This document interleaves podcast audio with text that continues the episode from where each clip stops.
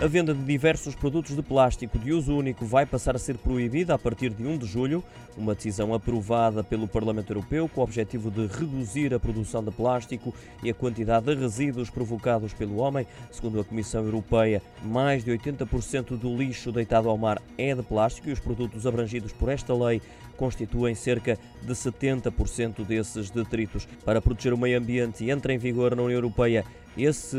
regulamento, com esse decreto-lei, vão desaparecer produtos como as cotonetes, os copos, os talheres e pratos de plástico, palhinhas, também os recipientes para guardar alimentos que sejam de uso único à base de plástico. A estratégia da União Europeia é reduzir por etapas os artigos produzidos à base de plástico até 2030, sendo que as embalagens deste tipo de material devem ser fabricadas com a finalidade de serem reutilizáveis ou facilmente recicláveis.